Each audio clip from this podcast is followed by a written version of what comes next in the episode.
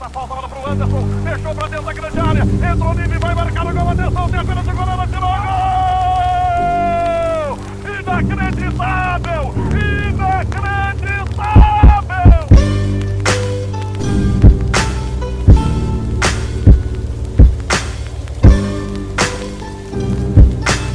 Boas-vindas, meus queridos hablantes, a torcida, a maravilhosa torcida dos flagremistas.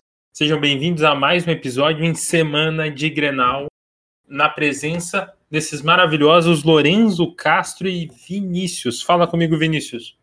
Opa, tudo belezinha? Já começo o programa pedindo desculpas, mais uma vez, eu sempre começo pedindo desculpa por alguma coisa, mas que hoje meus comentários vão ser bem absurdos, porque o primeiro jogo eu não vi, faltou luz, e o segundo eu confesso que não estava muito interessado. Então eu vou concordar com tudo que falarem hoje.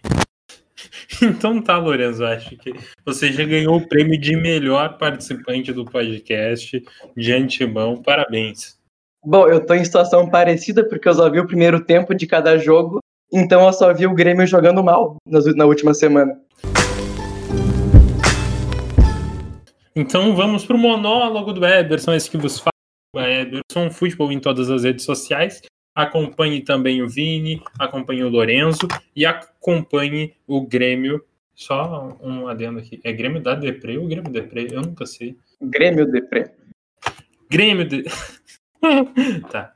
Arroba Grêmio FBPA Depre. Sob nova direção agora. Hein?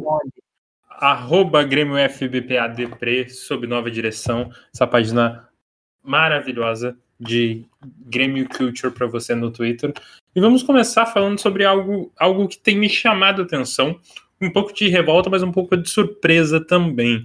O rendimento do Grêmio, a, a diferença do rendimento do Grêmio no primeiro, nos primeiros tempos para os segundos tempos. Porque, para mim, o Grêmio tem um preparo físico pífio a gente viu todos os times correndo mais do que o Grêmio. Todo jogo importante é isso. A gente viu o São Paulo correndo mais que o Grêmio, mas perdendo. A gente viu o Santos correndo mais do que o Grêmio, humilhando o Grêmio. E a gente viu o Inter correndo mais do que o Grêmio em todos os grenais, mas perdendo por outros motivos, né? Então, a gente. Isso me fez questionar essas últimas partidas em que o Grêmio empatou, invariavelmente, que é um resultado que o Grêmio patenteou. Hoje em dia, se outro time empata, tem que pagar royalties ao Grêmio, o rei do empate soberano. E, e isso, isso me faz questionar uma coisa: até que ponto é falta de vontade? É excesso de confiança de que o Grêmio vai ganhar de qualquer forma? Porque se fosse um problema realmente físico, a falta de intensidade do time, por que, que o time cresceria de rendimento no segundo tempo?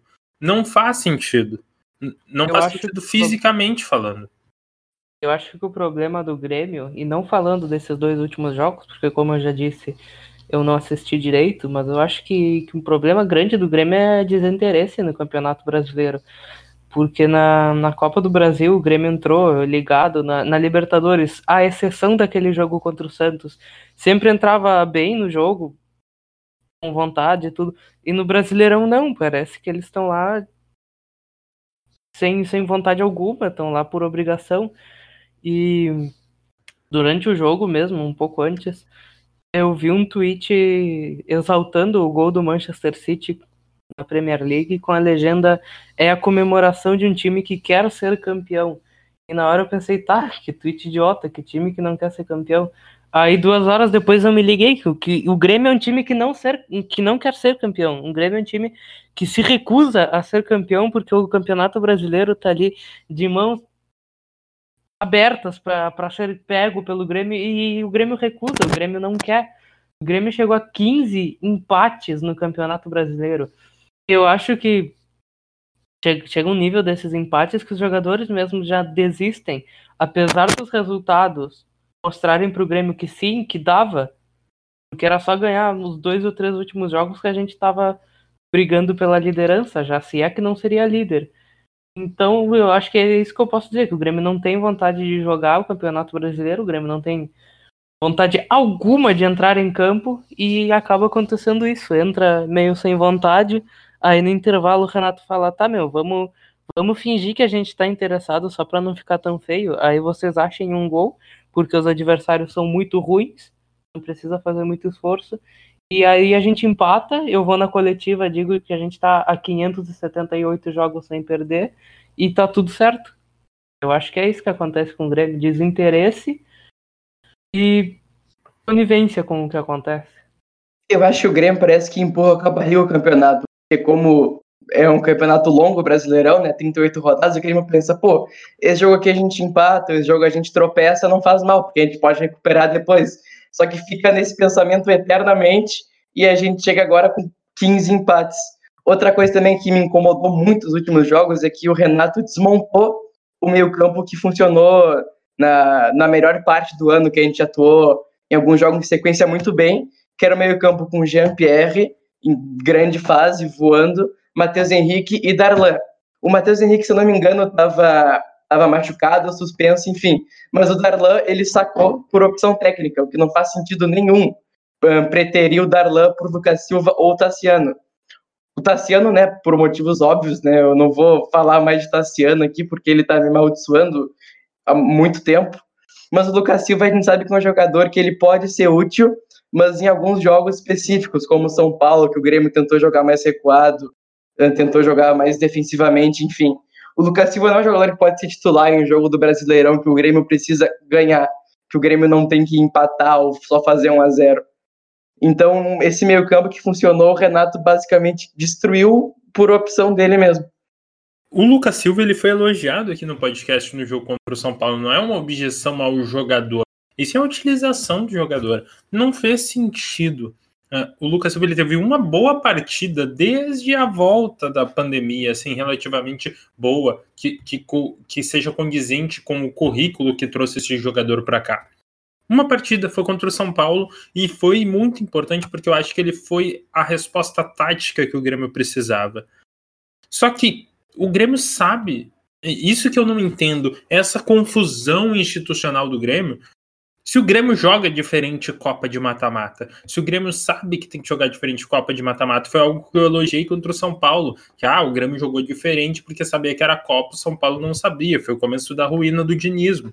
Não soube diferenciar a grandeza de cada jogo e acabou tropeçando. Então, o Grêmio não, ah, a gente vai ter que jogar diferente, vai ter que ser mais compactado, ser mais reativo, vamos ter, vamos usar esse jogador experiente aqui que vai compactar mais, tem mais força na bola defensiva aérea, tem, é, é um pouco mais né, cabeça de área, um volante bem, bem mais vintage, para não chamar de retrógrado, que é o que ele é. Se, se, se, ontem eu tive uma revolta, até tuitei depois. Se a vida do Lucas Silva dependesse de um passe vertical de complexidade razoável, ele explodiria. Ele não agrega dinamismo, ele não verticaliza o jogo. O Darlan não fez absolutamente nada que justifique ele ser preterido ao Lucas Silva, muito mais ainda o Tassiano, que nem é da posição. E esse é o problema do Tassiano. Eu não acho uma má pessoa, não acho um jogador horrível, como por exemplo eu acho o Luiz Fernando. Ele é só um jogador sem posição. Ele não pode jogar em nenhum lugar porque ele não é. Ele, ele é inútil, é... com todo respeito. É, por, porque eu odeio mais o Luiz Fernando é que o Luiz Fernando é um ponta horrível o Tassiano é um jogador ruim sem posição. Então ele não necessariamente vai sempre mal, depende muito do, do encaixe do, do, jogo. Mas, porra, ele não é um segundo volante. O Grêmio, se tu andar no CT do Grêmio, tu vai tropeçar num volante melhor do que o Tassiano. Tu, tu, tu vai tropeçar. O Grêmio não sabe o que fazer com tanto volante. O Grêmio, o Grêmio nunca subiu o Vitor Bobsin.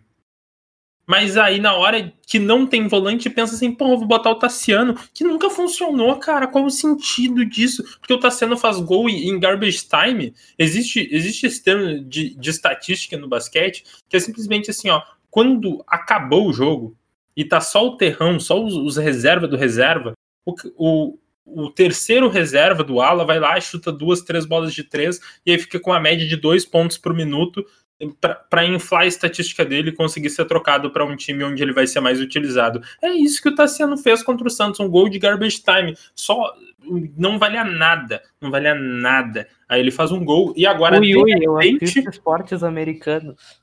Não, pensa, de repente ele faz um gol que não valeu absolutamente nada. Nada. Qual é a validade daquele gol na goleada que a gente sofreu contra o Santos? Nenhuma.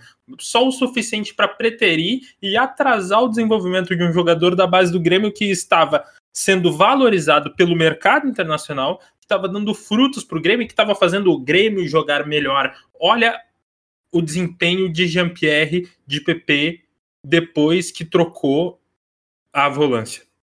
Me permita agora comentários sobre isso do Tassiano, mas é basicamente complementar o que tu estava falando. Eu não me lembro se eu cheguei a comentar aqui no podcast, mas eu falei isso várias vezes. Aquele gol do Tassiano contra o Santos era pior do que o rebaixamento. Porque é tudo que a torcida do Grêmio adora. O time se fudendo, aí entra um jogador muito duvidoso, para não dizer outra coisa. E aí ele entra com um pouquinho de vontade, porque ele sabe que ele é ruim, então é tudo que ele pode fazer. Aí ele vai e acha um golzinho num jogo que termina 3, é, 4 a 1 é tudo que a torcida do Grêmio adora. Um jogador supostamente raçudo e destaque pro supostamente e faz gol em jogo inútil. Pronto, tá aí o ídolo. E é, tudo que o Renato adora isso. também. Sim, o Renato adora também. E o Renato já adorava o Tassiano. Depois disso, ele teve a desculpa perfeita. E com o apoio da torcida. Porque depois daquele jogo, foram incontáveis as vezes que eu tive que ler no Twitter que o Tassiano não é tão ruim assim, que a gente pega no pé dele porque ele é o Tassiano, porque ele é raçudo, ele, ele é um dos poucos que entra com vontade no jogo. Tá aí a, a entrada com vontade dele, ele entrou no jogo contra o Atlético Mineiro e fez um pênalti totalmente idiota. Tá aí a, a vontade, o jogador raçudo. E eu queria dizer para vocês eu sei que a torcida do Grêmio vai me escorraçar por falar isso, porque é algo que está nas entranhas do clube. Mas raça não adianta nada, com todo respeito. Se raça funcionasse para alguma coisa, o Uruguai não estava desde 50 sem uma Copa do Mundo. E o Grêmio não vai jogar bem por causa de ter um jogador raçudo. Não vai ver o Klopp, o Guardiola, o Zidane justificando um jogador na entrevista, ele chega e vai dizer: "Ah, eu escalei o cara porque ele é raçudo". Isso não existe, cara. Pelo amor é, de Deus. O, Grêmio o cara é bom, não tem o cara é tática. é ruim. O Grêmio não, não, não tem um esquema tático definido pelo Renato. Então, qualquer jogador que entre com nada. um jogador não. que seja bom tecnicamente, ele vai se sobressair no time. É por isso que o Maicon entra e muda o time, porque o Maicon é melhor do que quem tá lá. Até adiantando um pouco o assunto do Maicon, que eu acho que a gente vai comentar daqui a pouco. O Maicon melhora o time porque o Maicon é melhor que o Tassiano e o Lucas Silva. E ainda sobre esse negócio de raça que eu falei, eu queria já puxar para um comentário que eu li esses dias, que eu acho que foi a coisa mais absurda envolvendo futebol que eu já li na minha vida. Porque o Jael, como você sabe, eu dou risada só de pensar, porque já é tão absurdo. O Jael foi dispensado da segunda divisão do campeonato japonês. É tipo a série D ao cubo. Ele foi dispensado da segunda divisão do campeonato do Japão. E a torcida do Grêmio quer ele no Grêmio, cara, pelo amor de Deus. E eu li um tweet no, no dia que foi confirmada a dispensa dele. Meu Deus do céu. É por isso que o Grêmio não vai não vai ser maior do que é. O cara dizendo que o Jael seria uma contratação melhor que o Borré, porque o Jael vai ganhar menos e é raçudo. Não, eu vi muito essa discussão do Borrell, Jael. E, cara, eu, eu me deleitei em risadas, eu vi muito. Eu com todo muito. respeito ao Jael, ele é um, uma pessoa queridíssima, mas ele é ruim, cara. Ele é um jogador ruim. Ele fez um ano. Não dá nem para dizer que foi bom, foi um ano mediano pelo Grêmio. E aí ele, ele ganhou o carinho da torcida porque ele é gente boa. E agora querem ele dizendo que ele é melhor que o melhor centroavante da América nos últimos anos, porque o cara supostamente é raçudo. Cara, o Borré, essa comparação nem existe de raça ou de habilidade entre o Borré e Jael. Mas o Borré, o, ele meteu um gol de mão numa semifinal de Libertadores e saiu pianinho para levar o time para a final. Isso não é raça? Raça é, é fazer um gol com um olho cortado e comemorar fazendo músculo. Cara, não, isso não. Não existe. O não. Grêmio, o Grêmio, sua torcida e sua direção tem um pensamento de time pequeno hoje, com todo respeito, mas não, não se respeita mais a história do Grêmio com esse, com esse pensamento de que ah, é raçudo, ah, é, ele é identificado, a gente vai, vai acabar desse jeito. A torcida muito mais do que a direção, né? Eu, eu não acho que que a maior parte desses assuntos. Eu digo de... que é no mesmo nível. Não, não, não. Se Cara, fosse, é só se fosse pegar. no mesmo nível, o Grêmio trazia todo mundo de volta, que a Tu torcida não lembra pede. quando o Paulo Luz falou que o Tassiano era jogador macho? Lindou o Tassiano enquanto o Sim, Renato é do mesmo tacava nível. pau no. Jean-Pierre. É do mesmo nível. Os caras têm um Paulo Luz. muito pequeno. Ah, agora, quanto, quanto ao jogador raçudo, eu preciso fazer uns comentários, assim, ó. Ah, foi citado o Michael, acho que é o exemplo perfeito. Eu quero saber que título o Sandro Goiano nos trouxe, que título o Michael nos trouxe.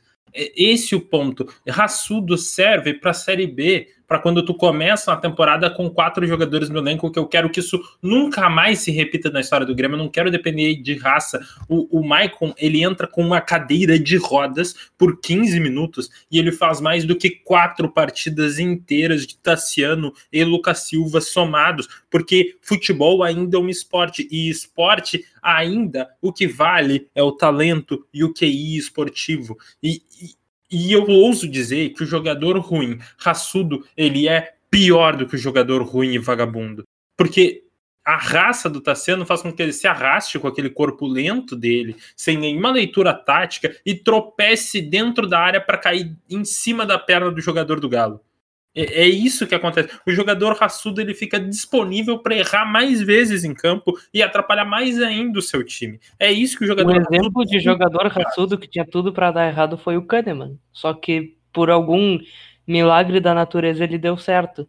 Mas ele fez no Não, primeiro o Kahneman é raçudo e bom, né? Não é Sim, só não, sim, raçudo. por isso que eu digo que é que é um milagre. Mas ele É. tinha tudo pra dar errado, porque ele é aquele jogador que, que ganha carinho da torcida por causa da raça. Só que por um milagre ele, ele ficou bom. Mas no, no primeiro jogo contra o Santos, ele fez basicamente o que o Tassiano fez essa rodada, que entrou desesperado pra dizer, ó, eu sou raçudo, eu sou, eu sou brabo. E começou fazendo um monte de merda. É que a torcida do Grêmio ela tem, ela tem um problema, assim, eu acho que todas as torcidas do Brasil têm, que eu não entendem nada de futebol. A média da torcida, nenhuma torcida entende nada de futebol. Ah, tem muito técnico que não entende o que dizer da torcida. Só que cada torcida puxa para um lado. A torcida do Santos não entende nada de futebol e dá opinião ofensivista. A torcida do Grêmio não entende nada de futebol e dá, e dá opinião ah, argentinista, assim, né? Gente, tanto que o nome desse podcast é ironizando é, é, esse, essa paixão que não faz nenhum sentido do Grêmio pelo, pe- pelo futebol platino, porque a gente tem um, dois jogadores relevantes, na verdade. O, o- o Grêmio te- tem um um case de sucesso muito maior com o jogador do centro-oeste, do, do, do, do centro-sudeste, do nordeste do Brasil, do que com o jogador do- da América Latina. Mas, enfim, né, a, a questão a questão que a gente precisa debater é a seguinte. Os jogadores já. Desculpa te atrapalhar, mas eu acho que a gente já. Eu que ignorou esses dois últimos jogos. Vai para um programa de debate hoje. Sim, com certeza. É, Ninguém assistiu os jogos mesmo, não tem o que comentar. Não, é, o que, que a torcida do Grêmio não entende é que os jogadores raçudos dos times campeões do Grêmio do Filipão, eles contavam com o quê? Com o Filipão, que era um puta técnico nos anos 90. Não era defasado, ele era um excelente técnico. A gente tinha um excelente técnico, a gente tinha um time muito bom. As pessoas ficam presas nas narrativas. O Dinho, ele não era um açougueiro, ele era um super volante que jogava muita bola, que tinha noção, que tratava bem a bola, lançamento, batida na bola, cobrança de bola parada. E, eventualmente, era também um açougueiro. O Kahneman é um puta de um zagueiro com tempo de bola, com imposição na bola aérea, mesmo sem ter estatura, com velocidade de, de, de combate no mano a mano, atacando o espaço do, do atacante. E, eventualmente, é um cara caneleiro, raçudo. Tipo, só ser raçudo não serve. Só ser raçudo. Me desculpa, eu cresci na várzea. Eu, eu, eu cresci vendo o jogo de várzea. Todos os finais de semana da minha vida, o que mais tem é raçudo. É, é o carteiro raçudo da cidade, é o padeiro raçudo. E sabe por que eles não vão parar no, no nível profissional? Porque eles não sabem jogar bola, cara. Ra- Raça é guarda pro interséries, irmão. Eu quero jogador bom. E o Grêmio tem jogador bom e tá faltando escalar certo, tá faltando um plano tático por trás disso e tá faltando empenho. O Grêmio é um time com TDAH. O Grêmio, o Grêmio tem transtorno de déficit de atenção, ele não consegue ganhar o Campeonato Brasileiro porque dura tempo demais, o Grêmio se perde. Eu vou fazer um comentário agora, até um depoimento, se é que assim pode se dizer, que vai só um pouquinho arrogantezinho, mas eu acho que é necessário falar por causa da, disso tudo que a gente está falando. Mas eu, desde que eu comecei a acompanhar futebol europeu e mais especificamente torcer para um time europeu, eu comecei a ter uma visão muito diferente de futebol. Eu comecei a gostar barra assistir futebol lá por 2010, quando eu tinha uns seis anos. E aí, tá, eu torcia pro Grêmio, mas era aquilo, tipo, eu tinha seis anos, eu não analisava o jogo do Grêmio. E eu cresci naquela de que o que importa é ganhar do rival. Eu passei anos com esse pensamento da minha família, dos meus amigos da escola, o negócio era ganhar do rival. O Grêmio podia ganhar do Real Madrid no, no, no sábado, mas se no domingo o Inter perdesse para qualquer timezinho, o importante era chegar e zoar o Inter, porque o Inter perdeu. E o contrário com os colorados, zoar os gremistas, e era assim. O que importa é o, é o rival se fudendo. E ganhar gauchão, é claro. E, eu, e depois que eu comecei a acompanhar futebol fora do Brasil, eu comecei a ter essa, uma visão que esse, que esse pensamento é muito ruim, é muito errado, prejudica o teu time, e eu não sei se isso acontece nos outros estados, talvez não com tanta intensidade. Por isso a gente diz que, que a rivalidade Grenal é a maior do Brasil. E eu não acho nem que isso seja bom, porque isso acaba atrapalhando muito a evolução dos clubes. Porque o Grêmio não pode ter um jogador que usou a, a, o cadarço da chuteira vermelha, aí já cria uma baita polêmica. Isso é ruim pro clube, cara. Isso, isso é muito ruim pro time. Então eu. Depois que eu comecei a ver futebol europeu, eu comecei a ver que os clubes eram grandes, independentemente do momento que eles passassem. Que o Liverpool na crise era, era grande, que o Milan em crise é grande. E aqui no Grêmio isso meio que não acontecia. Tipo, tava naquela má fase e tá, tipo, a gente é grande, mas não importa, não importa a história. O que importa é ganhar do Inter. Isso foi acabando um pouco, já que o Inter começou a ter fases tão ruins, que a gente voltou a ganhar e eu achei, porra, agora vai. Agora a gente vai tomar um rumo de um time grande que se importa menos com o rival e mais com as suas glórias, e isso não aconteceu, e a gente voltou pro lixo que a gente tava, que era é isso. De estar tá atrás do rival, mas a gente tá a 12 grenais sem perder, então é isso que importa. Eu acho isso muito ruim pro time. E é o que tá acontecendo agora. No Renato, toda coletiva ele vai, ele fala um monte de absurdo, um monte de asneira. E tá, tudo bem, é o Renato, vamos respeitar. Aí agora ontem ele elogiou o Abel Braga e a mais fanática ficou empolvorosa porque ele falou bem de alguém do, do Inter. E eu não achei absurdo o que o Renato falou, eu achei tranquilo. Mas é isso, foi o que incomodou os caras. É ver o Inter é o em mínimo, cima. É o mínimo, né? Ele tem olho e, e recebe para ver jogo. Eu imagino que ele, se for traçar um comentário sobre o Abel neste momento da, do ano, só pode ser um comentário positivo, porque o trabalho do Abel no momento é o melhor trabalho do Brasil. Sim, e é, isso nada impede uma amizade entre os dois também, né? Até é saudável isso não tem que ter inimizade entre os dois, dois times. Não, eu acho que, que é um ponto muito interessante que o Vini tocou. É, é, que assim, o Grenal, a gente é de um mercado menor. Pensa, o Grêmio e Inter são maiores que Galo e Cruzeiro, e o nosso mercado é muito menor do que o mercado de Minas. É, é o fato da gente ter um mercado interno tão fechado e, e pouco atraente para o resto do Brasil faz com que tudo aqui seja Grenal. Não existe espaço para ninguém de outro mercado vir aqui e pegar parte da nossa torcida. Então, e isso... posso te dizer uma coisa um pouco polêmica? Diga. A rivalidade Grenal é idiota. É, ela não tem motivo nenhum.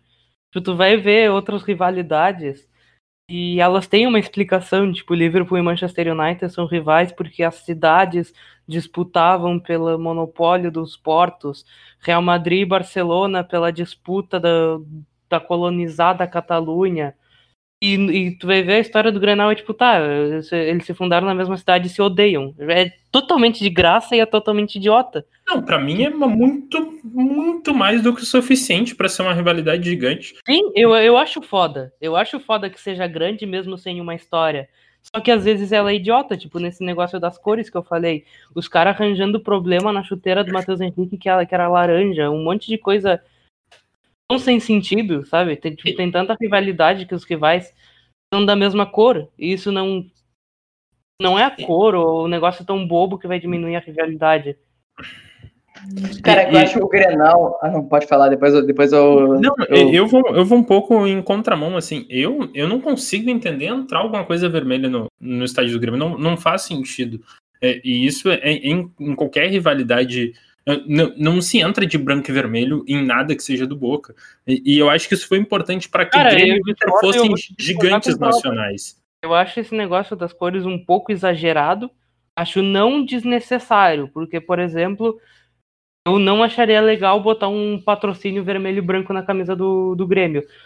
Mas para te dizer, o que eu quero dizer aqui é que isso não é uma coisa que, que vai interferir tanto na rivalidade e que é algo tão absurdo, porque o Boca, por exemplo, ele usou por vários anos um patrocínio da LG, que era um símbolo, um redondo vermelho com, com detalhes brancos. Isso nunca virou motivo de algazarra entre os torcedores do Boca ou provocação para os torcedores do River, porque eles têm a noção de que é algo tranquilo, tipo, tem coisas muito piores para se preocupar. E eu acho que essa rivalidade tão exagerada muitas vezes prejudica os times, porque o Grêmio está mais preocupado em ganhar do Inter, em ser melhor que o Inter, do que ser campeão de alguma coisa. Eu até comentei esses tempos no Twitter. Eu acho que se chegassem para a direção do Grêmio e oferecessem, meu, vocês vão ganhar três títulos esse ano. Vocês podem escolher. Mas vocês vão ter que perder dois jogos pro Inter. Os caras não aceitam. Eu, eu acho que eles não aceitariam. Mas é, é, é, que eu entendo, eu tenho refletido muito sobre isso, porque eu acho que a rivalidade ela, ela foi muito importante para que o Grêmio Inter se tornassem gigantes, mas elas atrapalham que o Grêmio Inter dê um passo mais nacional o Grêmio Inter não consegue se tornar uma marca porque o outro. Um, um, time sempre puxa o outro. Porra, o Grêmio vem de 10 anos melhor do que o Inter e não consegue ter patrocinadores melhores que o Inter porque todo patrocinador é obrigado a patrocinar as duas camisetas. E isso para mim não faz sentido. Eu acho que isso atrapalha o time que tiver melhor e isso aconteceu no, na primeira década do milênio com o Inter.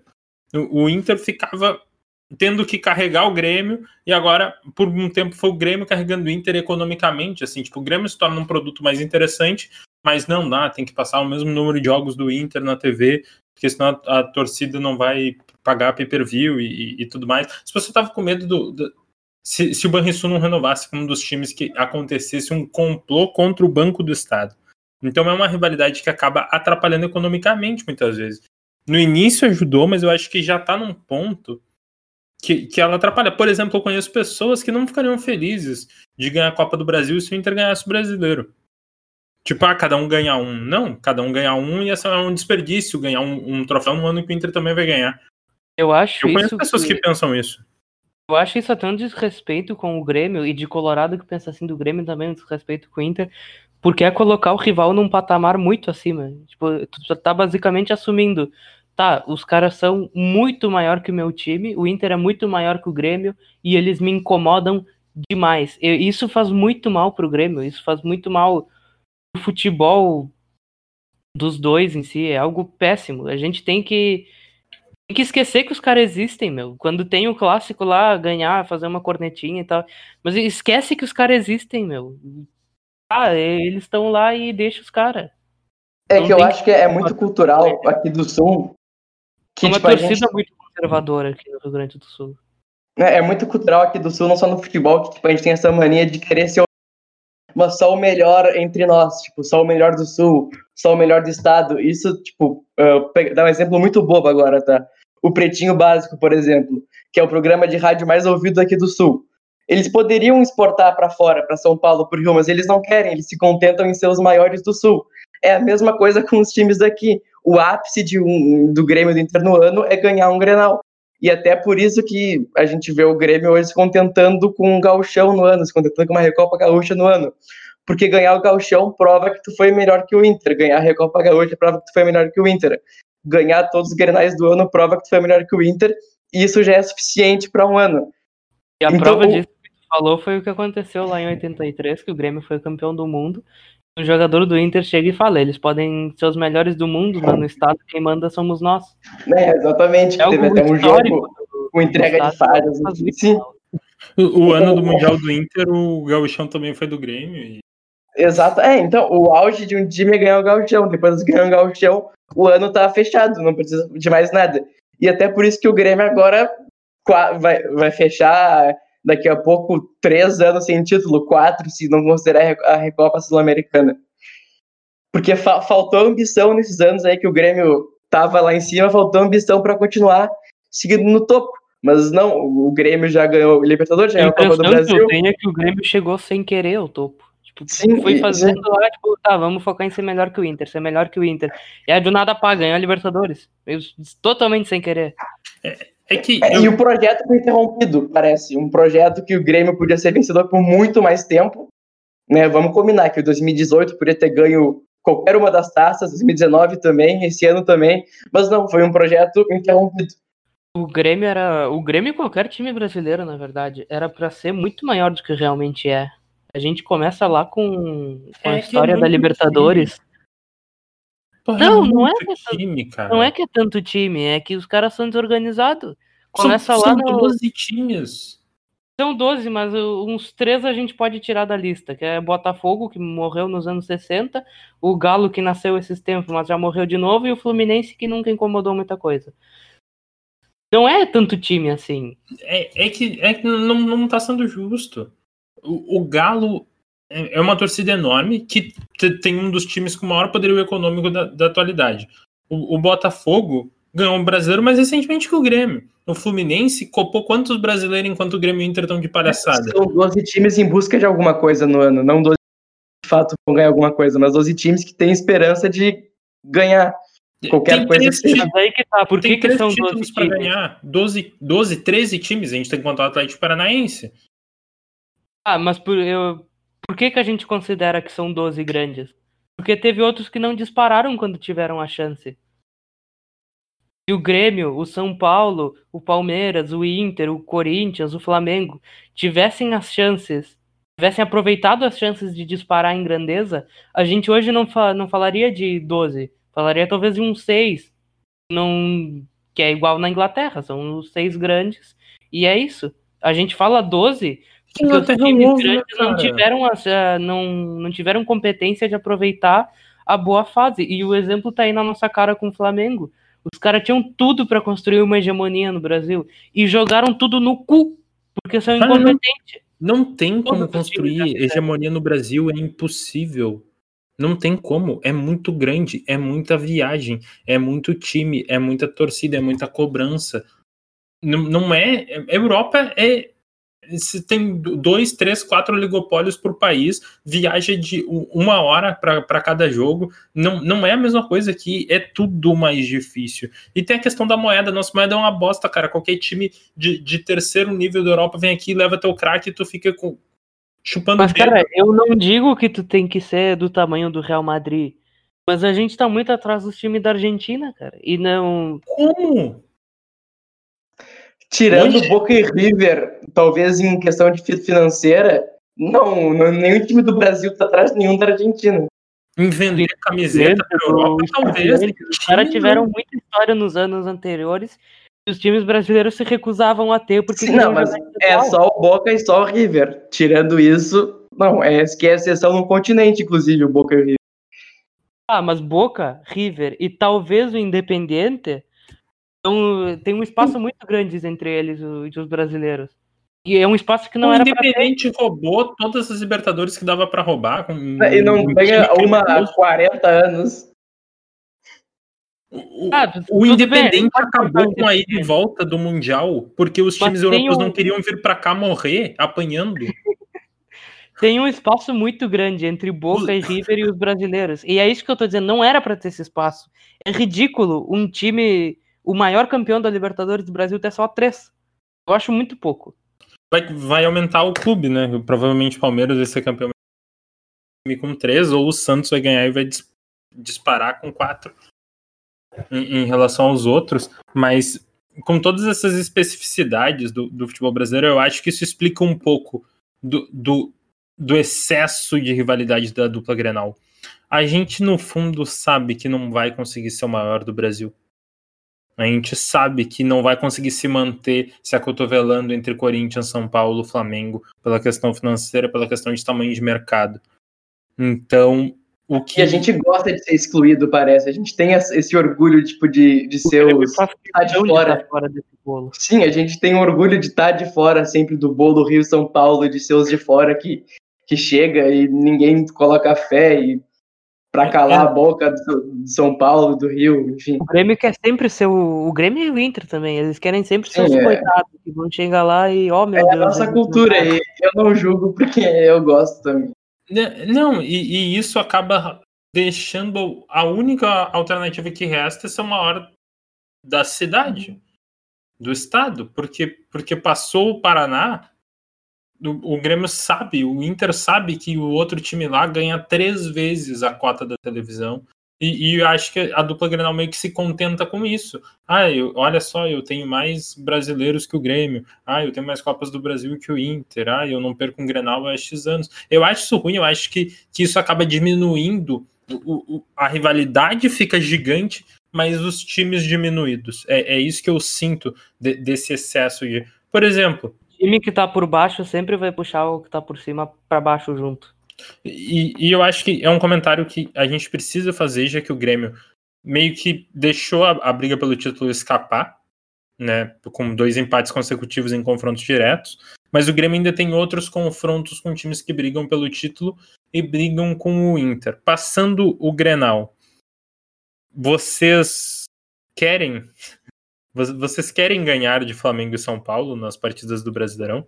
Eu sou um pouquinho contra essa entregada, porque assim, como se o Grêmio precisasse fazer força pra perder.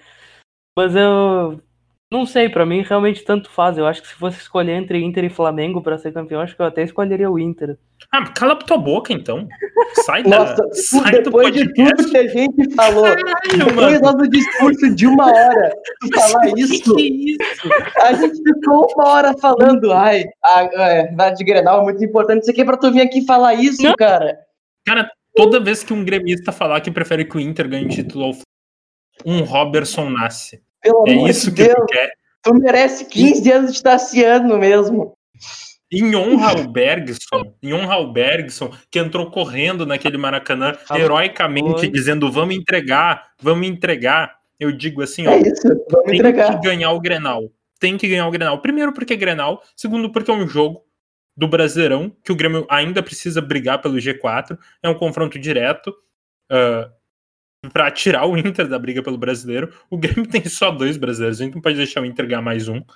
Tá? Fora de cogitação, precisa ganhar. E aí, eu acho que não tem que entregar. Mas ia ser muito interessante ver o Sub-17 do Grêmio enfrentando o Flamengo e São Paulo. É só isso que eu acho. Eu acho que eu poderia pegar no gol contra o Flamengo.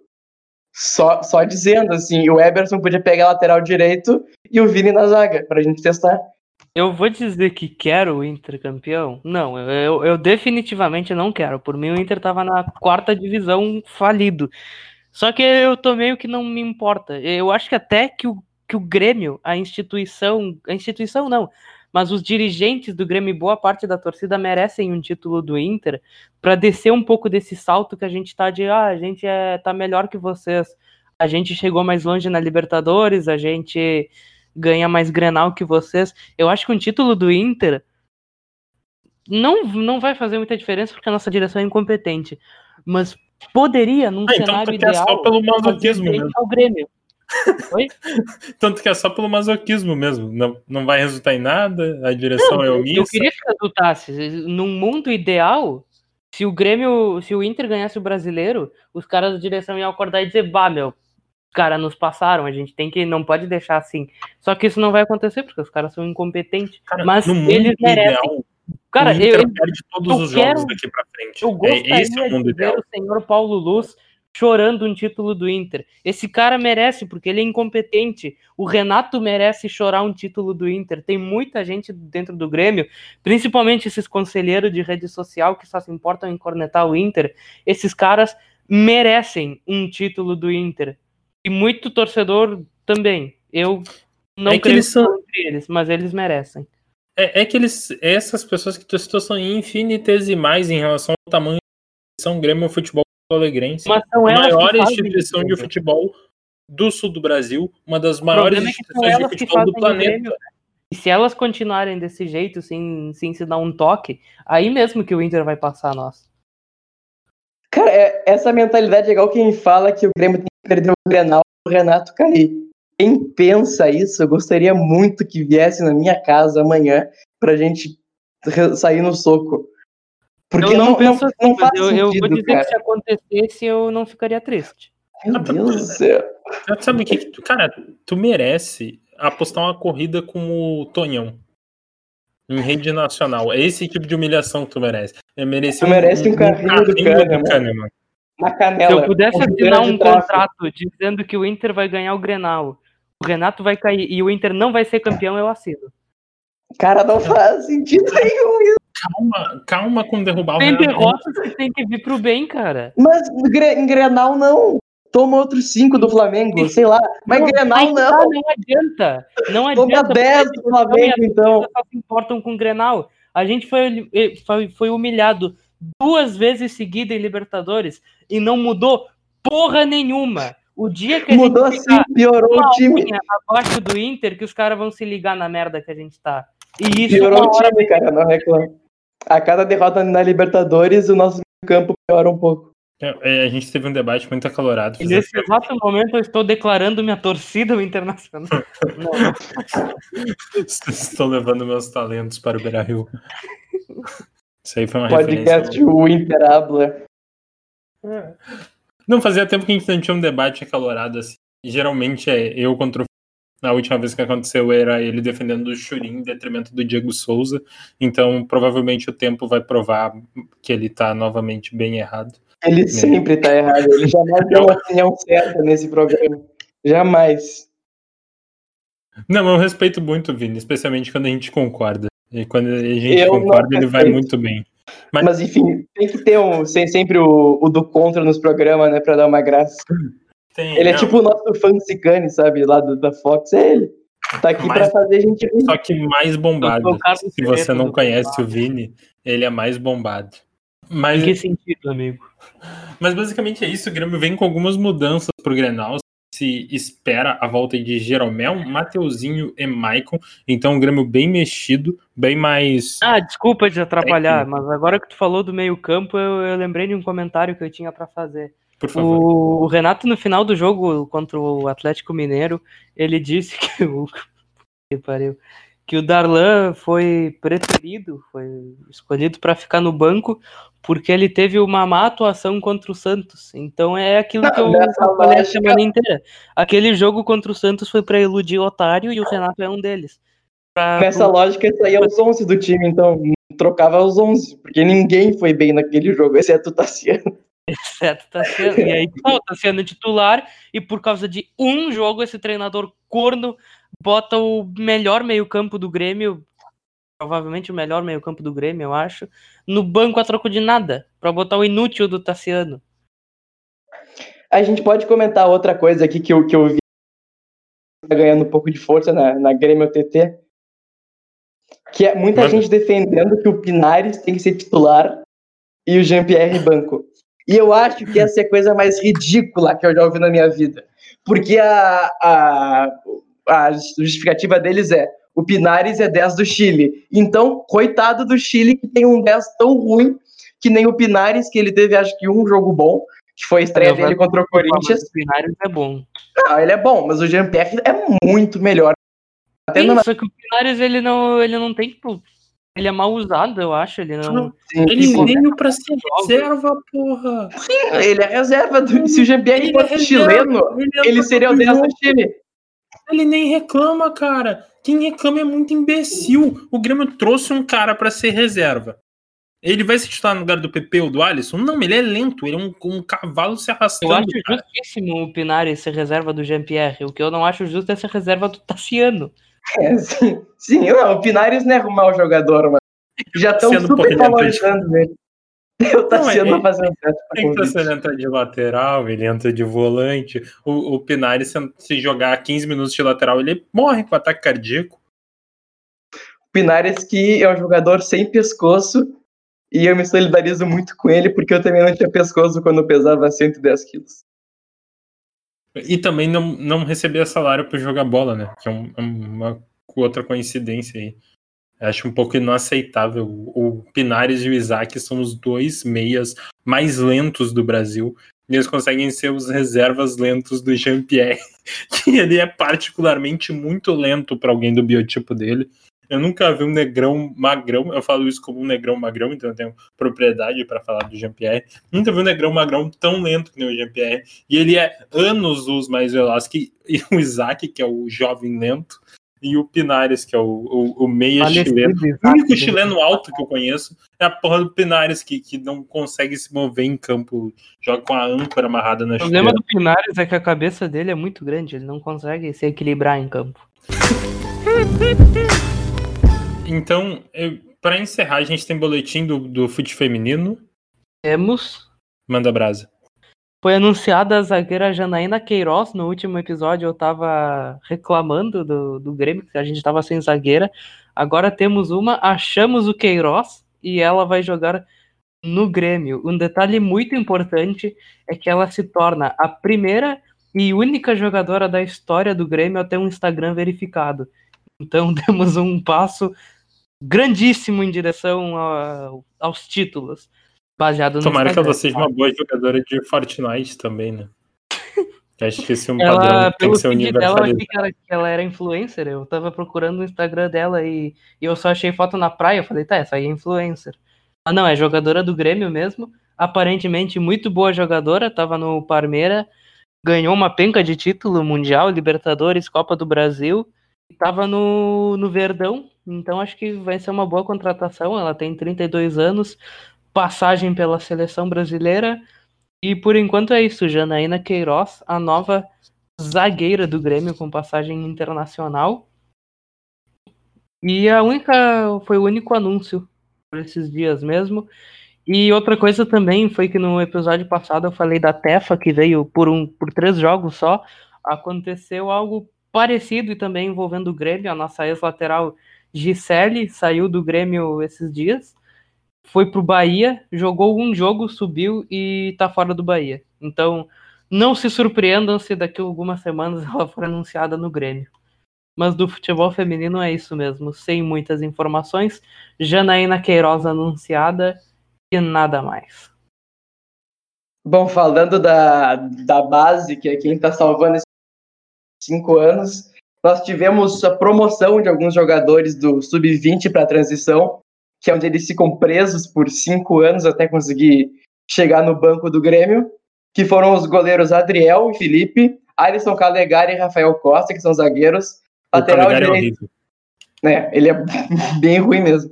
Lateral direito, Luiz Fernando, que eu espero que seja melhor que o Luiz Fernando que a gente já tem. Lateral esquerdo, Vitinho, que é muito bom jogador.